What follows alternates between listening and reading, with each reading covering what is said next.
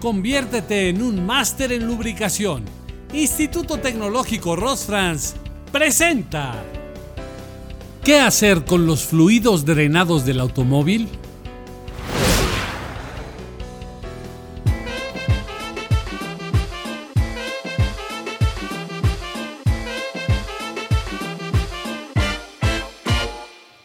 En las actividades de mantenimiento automotriz se generan residuos de productos como lubricantes y refrigerantes, siendo principalmente el aceite de motor procedente de la reparación, mantenimiento o sustitución de producto.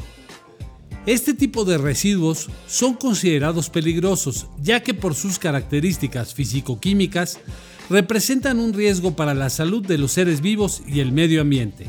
Desafortunadamente, la mayoría de los usuarios que realizan esta actividad no conocen cuáles son las buenas prácticas para gestionar de manera correcta los fluidos que han reemplazado de un vehículo.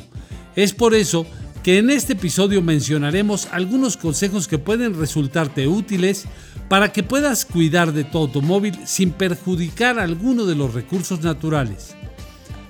Aunque el volumen de residuos generados al realizar este tipo de actividades de manera individual pudiera percibirse como poco significativo, la realidad es que una mala gestión de estos residuos podría hacerte acreedor a una sanción por parte de la Procuraduría Federal de Protección al Ambiente, Profepa, dado que este organismo tiene la facultad de sancionar con multas económicas o incluso años de prisión a todo aquel generador de residuos peligrosos que realice actividades que dañen o pongan en peligro el equilibrio ecológico.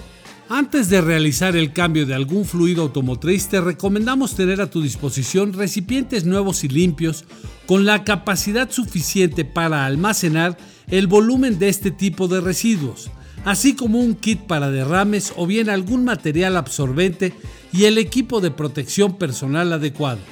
Ahora bien, al terminar de drenar algún fluido de tu vehículo, deposítalo en un recipiente limpio. No mezcles el aceite de motor con anticongelante o algún otro fluido. Recuerda que no todos los residuos peligrosos son compatibles. La mejor práctica siempre será destinar un recipiente nuevo para cada tipo de fluido que vayas a drenar. Coloca alguna etiqueta que te permita identificar el nombre del residuo y la fecha de generación.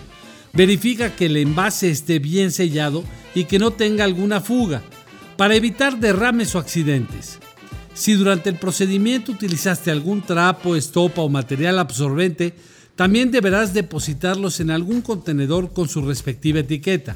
En este caso no debemos mezclar los residuos sólidos con los residuos líquidos.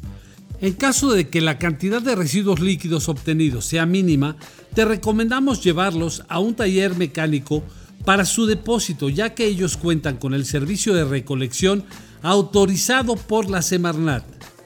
En caso de que los almacenes de manera temporal, deberá ser en algún lugar que no sea de fácil acceso, que cuente con una buena ventilación y lejos de los rayos del sol.